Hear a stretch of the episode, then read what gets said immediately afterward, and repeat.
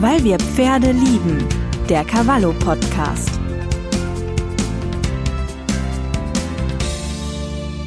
Hallo und herzlich willkommen zu einer neuen Folge unseres Cavallo Podcasts, weil wir Pferde lieben.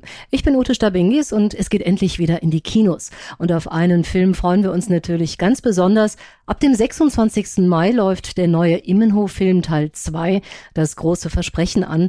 Und ich freue mich, Sharon von Wietersheim zu begrüßen. Sie hat auch schon im ersten Teil des Abenteuer eines Sommers Regie geführt. Schönen guten Tag, Frau Wietersheim. Hallo, schönen guten Tag. Ja, wir fangen direkt mal an und gehen in Medias Res und ich habe überlegt und ähm, mir auch den Film und den Trailer angeschaut. Sie haben ein riesiges Füllhorn an Geschichten, mit dem Sie den Menschen auf dem Innenhof Leben einhauchen können. Was sind denn so die konstanten Eckpfeiler in den geplanten drei Filmen? Wir sind jetzt bei Teil zwei, Teil eins ist schon gelaufen. Was ist dann eigentlich so das Gerüst, die Geschichte, um die es dort eigentlich geht für die Neueinsteiger, die gar nicht wissen, um was, worüber wir jetzt gerade sprechen? Also ich glaube, man kann sich den zweiten Teil ansehen, ohne den ersten gesehen zu haben. Es ist eine eigenständige Geschichte mit einem eigenen Anfang und einem Ende. Aber natürlich wäre es toll, wenn die Leute sich einfach vielleicht den ersten Teil noch anschauen würden. Der läuft ja äh, auf, ich glaube, Amazon Prime und äh, jetzt bald auf Sky und jetzt gerade auf Disney. Also der ist zu finden. Und ähm, die Eckpfeiler sozusagen, es ist, es ist eine tolle Geschichte, weil ich musste mir da wirklich Gedanken machen. Also die Eckpfeiler sind für mich das Gefühl von Heimat zu vermitteln. Mhm. Also einen Ort darzustellen, ein Zuhause, äh, nicht nur für die drei jungen Frauen, sondern auch die Pferde. Mhm, ja? Da kommen wir gleich noch drauf zu sprechen, ja. Mhm. Genau, und, und, und es geht mir halt vor allem darum, also das ist, glaube ich, die Quintessenz des Filmes, eine artgerecht, einen artgerechten Umgang mit Pferden zu zeigen, ja, ähm, dass die halt geachtet und respektiert werden und dass sie sozusagen nicht als Sportgeräte missbraucht werden. Mm, mm. Ja, wir können direkt mal auf die eigentlichen Hauptdarsteller zu sprechen kommen, nämlich die Pferde. Im großen Versprechen, da gibt es ein bisschen mehr Trippeltrappel, so kann man es glaube ich formulieren, als im vorangegangenen Film. Sprich, es sind einfach mehr Isländer auch mit dabei. Ähm, ja, das ist natürlich auch eine Reminiszenz an den alten Immenhof. Ähm, ähm, wo einfach diese Ponys an diesem Hof Leben eingehaucht haben. Ähm, wie stehen Sie so zu den 50er Jahren? Wie schwierig war die Adaption eigentlich ja doch von diesem bisschen heile Welt-Image aus den 50ern? Ähm, das braucht man, glaube ich, auch. Ähm, wir brauchen es, glaube ich, im Moment auch mehr denn je, aber nichtsdestotrotz, ähm, Sie haben auch einen Anspruch. Ähm, das ist der Tierschutz und wie Sie es gerade auch schon formulierten, das, das, ja, das Anliegen ist einfach das Wohl der Pferde. Ne? Ja, also es war eben so, dass ja immer noch wahnsinnig viele Fans von den alten Immenhof-Filmen gibt. Ja, äh, ich bin übrigens auch ein großer Fan der alten Immenhof-Kinofilme. Also haben wir einfach noch mehr Isländer in die Geschichte eingebaut. Also Isländer, ja, also Isländer sind ja wahnsinnig lustige und wunderbare Tiere. Mir war also ich liebe alle Tiere, ich mache da keinen Unterschied. Aber Isländer waren mir jetzt nicht so geläufig. Also wir hatten ja schon ganz viele. Ich glaube, wir hatten irgendwie 25 Isländer im ersten Teil und jetzt haben wir, glaube ich, 45. Und die haben wir auch noch mehr ins äh, Bild gerückt. Und ähm, also seitdem Carola Bournet, das ist die Produzentin der alten Immenhof-Filme, also Isländer zum ersten Mal groß in ihren Filmen herausgebracht haben, gibt's halt seitdem immer noch zahlreiche Isländer in Deutschland. Mhm. Ja. Und, und es, ja, es ist für mich eine liebevolle und respektvolle Anknüpfung an die alten Filme aus den 50er Jahren. Und es ist ja oft so, dass die Leute sagen, ja, aber es hat mit dem Immenhof nichts zu tun. Mhm. Das stimmt nicht, weil ähm, Im Endeffekt ist es so, dass ich ganz, ganz viele Sachen übernommen habe. Also zum Beispiel den, die Abschiedsszene im ersten Teil. Ich habe sogar Sätze übernommen. Äh, da hieß es im ersten Teil der 50er Jahre äh, Filme, ja, Dick hat immer schon Probleme gehabt, Abschied zu nehmen. Das hat sie von unserem Vater. Das habe ich also komplett übernommen. Und dass Lou dann bei uns über den Hügel reitet und sieht, wie Leo mit dem Auto wegfährt, ist übernommen vom ersten Teil. Da reitet äh, Dick über die Felder und sieht nicht eben mit dem Zug den Edelbert wegfahren. Ich habe viele Dinge genommen. Vor allem wollte ich halt dieses Gefühl von Heimat, mhm. diese Liebe zu den Tieren und diesen Zusammenhalt der Familie zeigen. Also das war mir einfach ganz, ganz wichtig. Aber es gibt ja diese Immenhof-Filme schon und die sind ja auch wirklich wunderschön und äh, äh, denen wollen wir auch überhaupt nichts wegnehmen. Wir wollten auch nie in Konkurrenz mit denen treten, sondern wir haben gesagt, wir schaffen einfach für die heutigen Kinder, für die heutige Jugend, für unsere heutigen Probleme, schaffen wir ein Immenhof, das auf unsere zeitgemünzt mhm. ist. Äh, Gerade Hochleistungssport, der war damals natürlich auch schon da, aber nicht so massiv.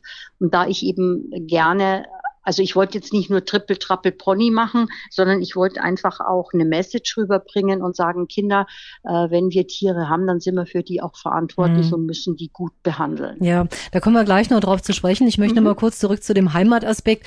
Ähm, der Film ist jetzt nicht an dem, sagen wir mal, Originalort gedreht worden, sondern Sie haben verschiedene andere Orte ausgesucht. Was sprach dafür? Warum ist man nicht quasi an den Ort des Geschehens äh, wieder zurückgegangen? Den gibt's nicht mehr. Okay. Mhm.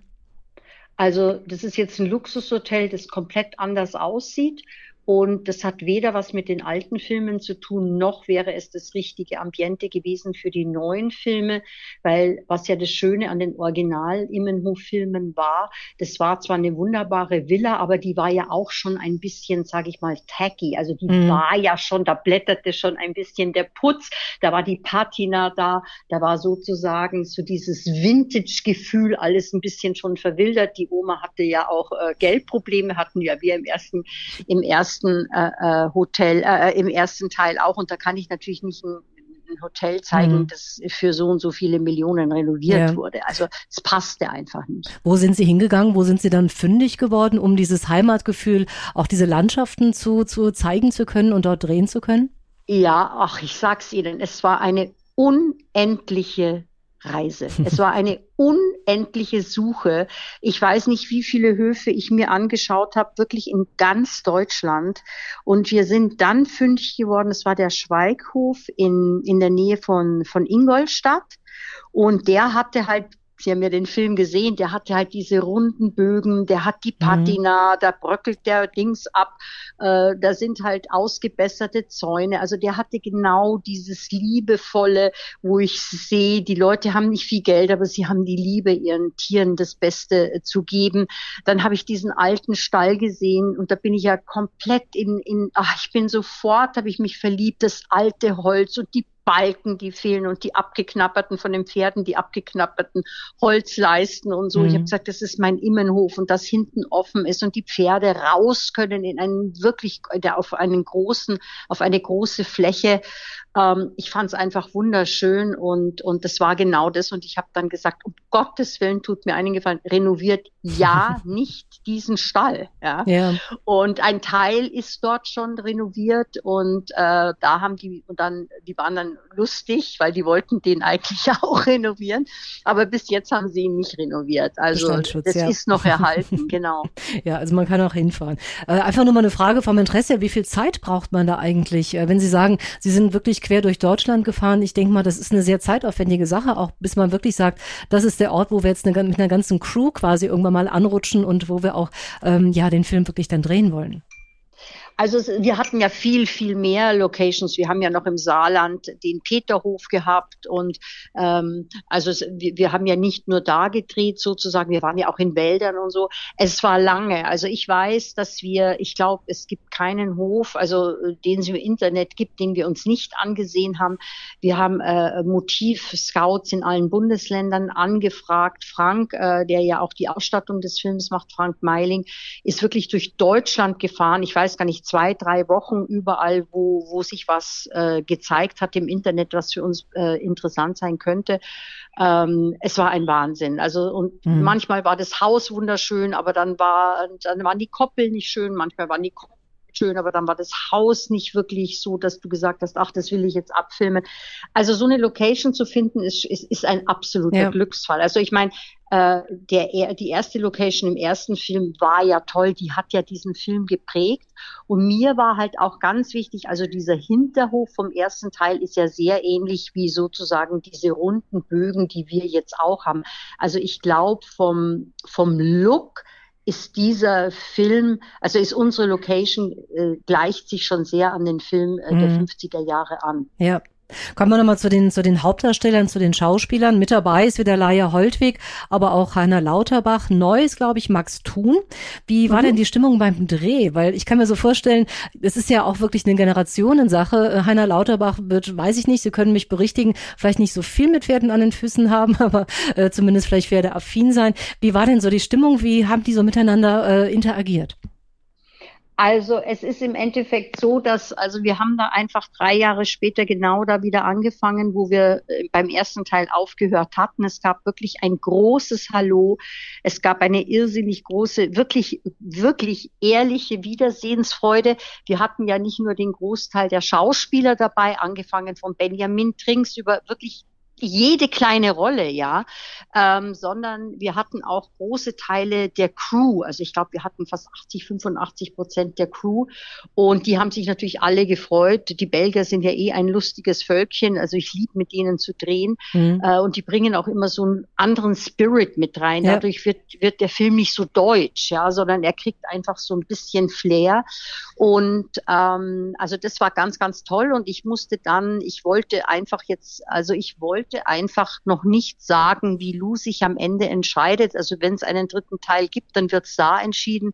Und um das zu unterbrechen, habe ich dann sozusagen ja Cal, also Caleb eigentlich äh, geholt, der eigentlich in Irland gelebt hat mit seinem Vater und jetzt halt zurückgekommen ist nach Deutschland und der ist jetzt eben auch eine der Hauptrollen.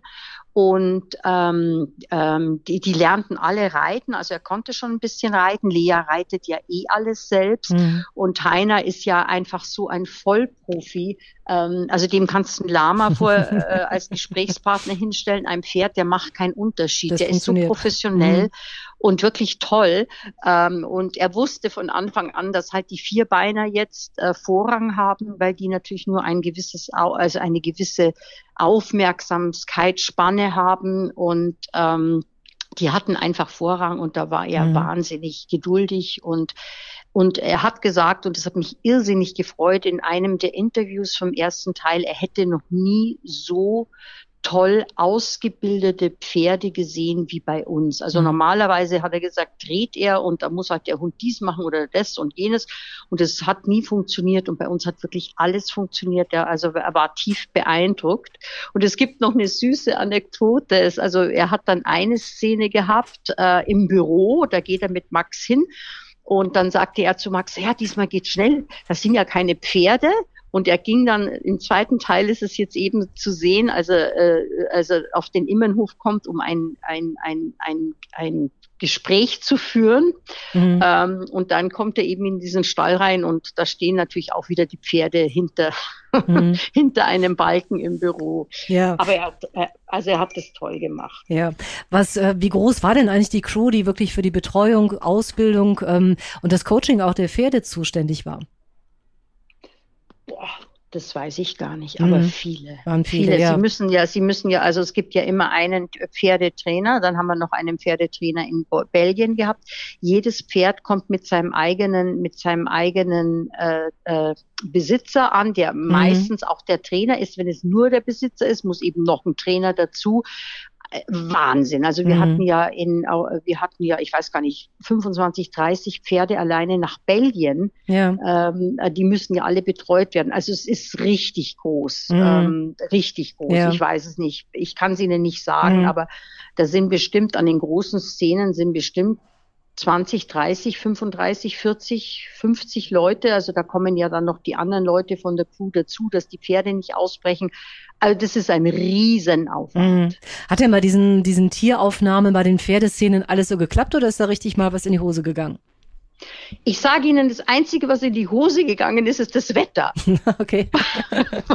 die Pferde sind super. Also ich liebe die Pferde und ich habe so ein nonverbales Verständnis mit denen. Ich gucke die an und sage ihnen, was ich will und die machen das. Wir hatten nie ein Problem mit nur einem Pferd und äh, es ist alles auf freiwilliger Basis und die lieben es, weil die wissen natürlich immer, sie kriegen einen Apfel, sie kriegen Karotten, sie kriegen diese kleinen, also diese, diese Leckerlis, die aber gut mhm. für sie sind. Also nicht jetzt Zucker oder so, sondern wirklich tolle Leckerlis. Und sie lieben es. Und da stehen dann wirklich 50 Leute davor und machen irgendwelche Bewegungen, dass sie da und da hinschauen. Also es ist für die einfach volle Attention und sie werden gestreichelt und geküsst und gestriegelt. Also es ist wirklich ein Pferdeparadies mhm. für die. Was ist denn so der, der, das Highlight des Films? Welche Szene würden Sie so sagen, ähm, das ist wirklich so ein Gänsehautmoment? Boah, das ist natürlich schwierig, weil es gibt verschiedene. Also wenn diese Pferde, die kommen ja am Anfang und dann nochmal ähm, wichtigerweise, weil es zur Geschichte eben gehört, diese Wildpferde auf diesem äh, am Strand sind natürlich irrsinnig schön mhm. und äh, die sagen eben äh, komplette Freiheit. Wir kommen ganz gut ohne Menschen und Zivilisation frei. Wir sind die letzten Wildpferde, die es hier noch gibt.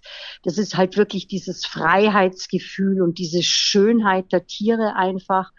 Ähm, dann gibt's natürlich eine Szene, die wahnsinnig beängstigend ist, weil du einfach Angst hast, dass das Tier einen Schritt nach vorne fällt und äh, einen Schritt nach vorne geht und vielleicht dann ja ein Unglück passiert.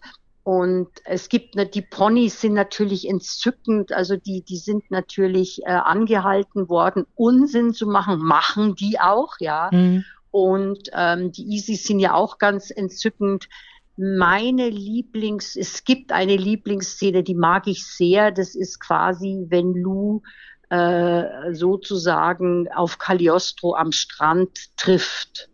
Ähm, äh, dieses Wiedersehen der beide ist für mich eine der schönsten mhm. Szenen im, im, im Film. Ja, kommen wir nochmal auf ein Thema zu sprechen. Sie haben es gerade schon so ein bisschen angedeutet. Darf ich dazu ja? noch was sagen? Ja, Entschuldigung. Weil eben, weil eben dieses Pferd kommt und nach vielen Überlegungen, was es eben durchgemacht hat, sich entscheiden muss, ob es nochmal einem Menschen vertraut. Mhm. Und dadurch, dass dieses Pferd kommt, siehst du, dass dieses Pferd dem Menschen vertraut. Und dieses Vertrauen der Tiere in den Menschen setzt uns schon also unter Druck, dass wir auch gucken, dass es ihnen gut geht, weil wir dürfen dieses Missbrauch, äh, Misstrauen, der, äh, dieses Vertrauen mhm. der Pferde nicht missbrauchen. Ja, ja. Es ist eine, es ist eine Aufgabe und ja, es ist auch eine Verantwortung, die man auf jeden Fall übernimmt. Aber da kommen wir auch zu dem Thema, wo ich ganz gerne mit Ihnen noch drüber sprechen wollte. Es ist natürlich ein ziemlicher Spagat. Ähm, zum einen, wir haben wunderschöne Pferdeaufnahmen, Landschaftsaufnahmen und ähm, ich glaube, allen Pferdefreunden geht da das Herz auf. Ähm, Teil der Geschichte ist natürlich auch, Sie sprachen ihn gerade schon an, Cagliostro ähm, angelehnt. Ich denke mal, die ähm, Verbindung wird man auf jeden Fall knüpfen an den Wunderhengst Totilas. Auch seine Geschichte ist bekannt. Sie kritisieren mit Ihrer Geschichte ja auch ein bisschen den Pferdesport. Hier hat es in den letzten Monaten ja leider auch genügend aktuelle Anlässe für Kritik gegeben. Was können denn Unterhaltungsfilme wie zum Beispiel der Innenhof ähm, überhaupt für den Tierschutz tun? Also es ist so, da, da laufen zwei Sachen parallel. Pferde, Hochleistungspferde, ähm, da gibt es natürlich Leute, die die ganz toll behandeln, ja, die wirklich alles für ihre Pferde tun und ihre Pferde auch lieben. Und dann gibt es natürlich auch Menschen, wie in jedem Bereich, die einfach von Ehrgeiz getrieben sind und ihre Pferde also quasi zu immer höheren, weiteren, schnelleren Leistungen antreiben. Und ähm, äh, Totilas hatte ja sozusagen dieses Ödem im Bein und äh, hätte was ich in der Zeitung gelesen habe, ich war nicht dabei, ich sag's einfach nur, was ich gelesen habe, der hätte zu dem letzten Turnier gar nicht mhm. antreten dürfen aus gesundheitlichen Gründen. Und als ich das gelesen habe, habe ich mich dann so ein bisschen in diese Materie äh, reingelesen äh, und dann habe ich eben gesehen und ähm, äh, auf diesen Foren und so, dass viele Tiere im Hochleistungssport gar nicht die Chance kriegen, äh, sich auszukurieren, weil sich natürlich nicht im Derby nach der Genesungszeit eines Pferdes äh, richtet, sondern das sind ja riesengroße Events, auch mit viel Geld verbunden. Die finden einfach da und da statt und entweder macht halt dieses Pferd mit und die oder nicht. Und das sind ja Themen, die ganz viele andere, auch Dreamer zum Beispiel, ein ganz, ganz mhm. tolles Pferd, hat ja auch dieses, äh, dieses Thema da zum, äh, zu, äh, also dieses äh, Thema als Haupt, äh, ja. wie sagt man da, Issue gehabt. Ja. Und, ähm, und das war einfach mir wichtig, dass ich sage, man muss ein Pferd auskurieren, weil wenn es nicht auskuriert ist ähm, und der, der es in der körperlichen Verfassung nicht ist, so einen Stress überhaupt, äh, es ist ja auch ein nervlicher Stress, ja, also wenn man die Pferde in diesen Boxen sieht, die sind ja, das ist ja Adrenalin pur und die, das weiß ich eben von Leuten, weil ich mit denen gesprochen habe, aus dem Tier, äh, aus dem, aus dem Rennsport, das ist Adrenalin pur und die rennen, weil die das einfach gewohnt sind zu rennen und die würden nicht merken, wenn irgend ihnen etwas wehtut oder wenn ihnen die Luft ausgeht oder sowieso. Und die würden einfach alles geben. Und deswegen schützen die sich nicht selbst und deswegen müssen wir sie schützen. Und dieses Ödem hat aber nichts sozusagen mit Cagliostro zu tun. Cagliostro gehört zu den Pferden, die sozusagen zu früh wieder an Wettbewerben mhm. teilnehmen mhm. müssten. Das Knochenödem hatte Bezi der alte, äh, der alte 28-jährige Wallach, der da auf dem äh, Hof immer hin und her geht. Und da ist es halt wirklich so, dass ich von Leuten auf Gnadenhöfen gehört habe, dass das alte Turnierpferde waren. Und da sind die Leute hingekommen, haben das Pferd da abgegeben, haben dann auch noch drei, vier Monate bezahlt und dann haben die einfach nicht mehr bezahlt mhm. und dann ist halt der Pferdehof aufgekommen äh, für das Pferd. Ähm, und das sind halt Geschichten, die ich einfach höre, also die, die ich und, und daraus schöpfe ich sozusagen dann halt die Geschichten. Mhm, mhm. Das heißt, ja, ich denke mal, es kommt, kommt rüber und ähm, ja, wir werden, die Geschichten passieren immer wieder und vielleicht ähm, ist es auch vielleicht mal eine Möglichkeit, auf eine etwas sanftere Art und Weise so ein Thema mit einzufliegen, weil ähm, ja, die Geschichten auch in der letzten Zeit, ähm, die passiert sind, das ist alles andere als schön und ähm, ja, ich glaube, das nimmt man genau, auch ab. Was, genau, was ich Ihnen da eben noch sagen wollte, als ich gestern Ihre Fragen sozusagen äh, beantwortet habe, ähm, kam eben auf St. Georg, also irgendwie ist das St. Georg, keine Ahnung, auf, auf Facebook. Und da stand eben, also sdstgeorg.de, tragischer Unfall beim Mannheimer Mainmarkt-Turnier. Und dann bin ich einfach raufgegangen, weil ich gedacht habe, okay, was ist jetzt da los und so. Und es war halt so, dass das Pferd gestürzt ist ähm, die haben es nicht mehr hochgekriegt, dann irgendwie doch, dann haben sie es in die Klinik gebracht und End of Story war, dass sie das Pferd einschläfern, äh, einschläfern mussten. Mhm. Und es ist halt so, dass allein in den USA, also in, in 2018 war das, glaube ich, ja, es kann auch ein anderes Jahr jetzt gewesen sein, oder ähm, 498 Pferde pro Jahr sterben. Also es sind 1,3 Pferde pro Tag, die nur im Rennsport, also da ist das andere noch alles gar nicht, äh, äh nur im Rennsport, ja. Also mhm. da sind die Traber noch nicht dabei, die Dressurreiter noch nicht, Military und Vielseitigkeit ist alles noch nicht dabei. Äh, und jetzt stellen Sie sich mal vor, das würde Menschen passieren, Athleten. Ja, da würde man sofort irgendwas tun und würde sagen, also das geht ja nicht, dass da Menschen sterben bei Wettbewerben, ja. Aber Tiere sind halt immer noch eine Sache und ich hoffe, dass sich das irgendwann ändert. Die Tendenz geht da ja wirklich hin, mhm. dass man jetzt schon sagt, äh, Tiere sind fühlende Leben, ja, äh, Wesen und ich hoffe halt, dass der Schutz einfach ein bisschen größer wird. Und deswegen machen wir halt die Filme nicht, um irgendjemand anzuprangern, sondern eine Awareness zu schaffen. Also zu, zu sagen, schaut mal, ihr behandelt eure Pferde gut, aber es gibt ganz, ganz viele da draußen, denen geht es mhm. nicht so gut. Ne? Wie sind denn, wie sind denn so die Reaktionen? Meinen Sie, diese Botschaft kommt auch an? Ja, es ist ganz lustig, weil äh, eben, ja, weil ähm, wir haben wir haben so ein bisschen kriegen wir ja immer die Sachen zusammen. Wir gehen natürlich auch auf Facebook und auf Instagram, weil wir wollen ja wir machen ja Filme für Menschen und wir wollen natürlich sehen, ob das bei den Menschen ankommt und ähm, viele Mütter haben geschrieben, dass sie das toll finden, dass äh, eben zu sagen, man soll Pferde achten und respektieren, man soll gut zu ihnen sein, lieb zu ihnen sein. Ich glaube, dass die Message bei denen, die, die wollen, dass die Message ankommt, äh, ankommt. Das mhm. glaube ich schon. Ja. Und Kinder sind ja eh sehr offen. Also die ja. meisten Kinder lieben ja Tiere. Und wenn die natürlich sehen, wie die lieb ihre Tiere behandeln und äh, es ist einfach ein Verstärker. Mhm. Eine Frage habe ich noch, ähm, das ist auch eine persönliche Frage. Auf dem Immenhof, da lebt ja sozusagen eine WG, kommen wir nochmal zu den Menschen. Es sind, ja. ähm, es sind Jugendliche, es sind junge Frauen, junge Männer. Ähm, es fehlen so ein bisschen zumindest so die äh, Erziehungsberechtigten, kann man es vielleicht mal so nennen. Ist das, ähm, wie haben Sie das so abgeleitet? Woher kam die Geschichte? Ist das auch so ein bisschen so ein persönlicher Traum, so diese ähm, absolute persönliche Freiheit? Wir können, wir müssen aber auch selber äh, uns verantworten oder für unser Tun einstehen?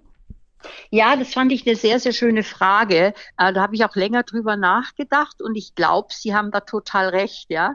Also ich habe so ein bisschen Ibiza und Pippi mhm. Langstrumpf zusammengenommen und äh, weil ich das eben schön fand. Ibiza hat eben diese Freiheit und diese Pippi Langstrumpf, die lebt ja wirklich aus dem Bauch raus und behandelt dieses Pferd ja, den Onkel, glaube ich, kleiner Onkel kleiner heißt Onkel, der, genau, ja. der wirklich ganz süß und wir haben ja ganz viele kleine Onkels auf dem Immenhof und ich habe ja selber zwei Söhne und wirklich großes Vertrauen in die neue äh, Generation. Und ähm, da, da gibt es ein schönes Zitat, das eben auf die Kinder passt. Äh, kannst du dich erinnern, wer du warst, bevor die Welt dir erzählt hat, wer du sein solltest. Mhm. Und ich habe wirklich großes Vertrauen in die neue Generation. Also ich denke, dass jeder Mensch, vor allem Kinder, genau wissen, was richtig ist und was falsch, ja, und was ihm gut tut und was nicht. Und Kinder haben halt diese Unschuld, diese Neugierde und das Gefühl von Gerechtigkeit. Und das ist halt oft, was dann im Leben der Erwachsenen jetzt nicht verloren geht, aber eher in den Hintergrund äh, tritt, mhm. weil die einfach andere Dinge im Kopf haben.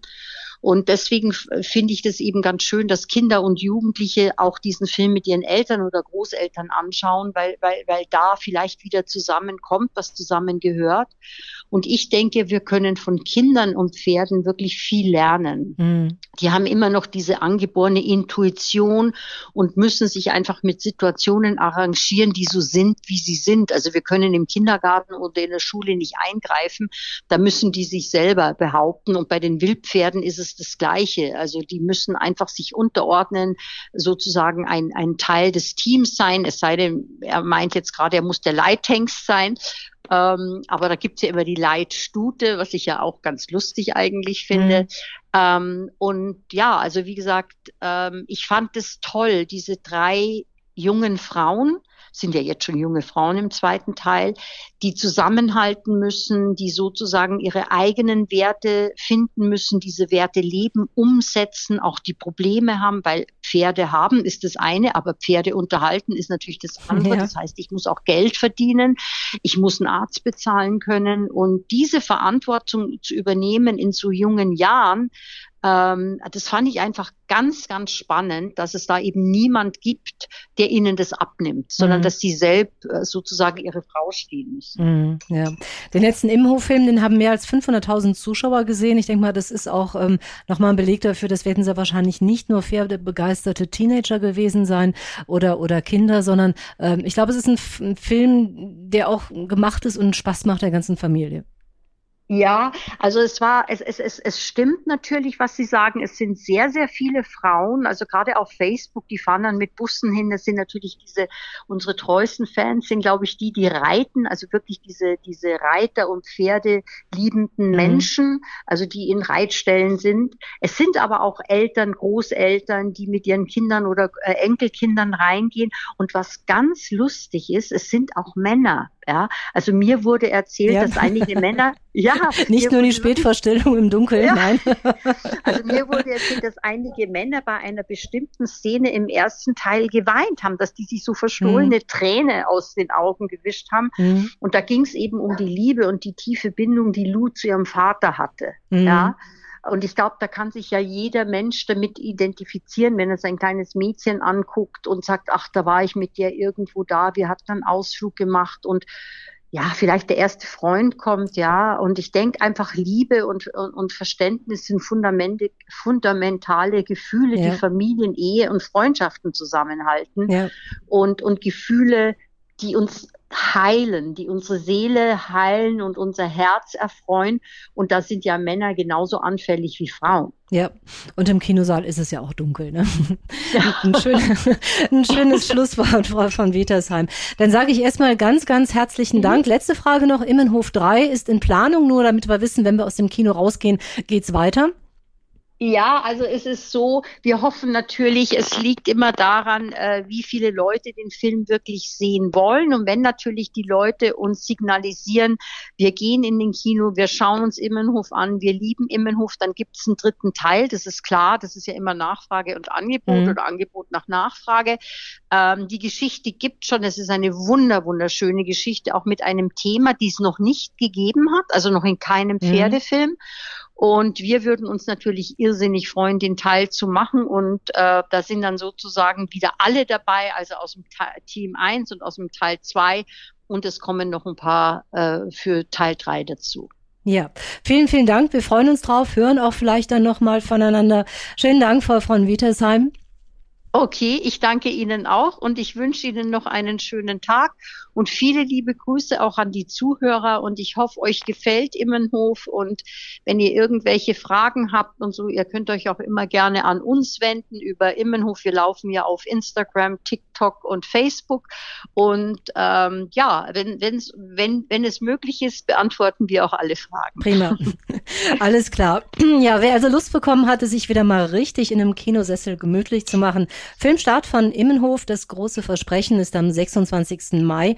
Wir wünschen schon mal gute Unterhaltung und wenn euch dieser Podcast gefällt, dann abonniert uns gerne oder unseren Newsletter auf cavallo.de. Viel Spaß natürlich auch mit unserer aktuellen Cavallo-Ausgabe. Ich sage Tschüss und schon mal bis zum nächsten Mal. Weil wir Pferde lieben.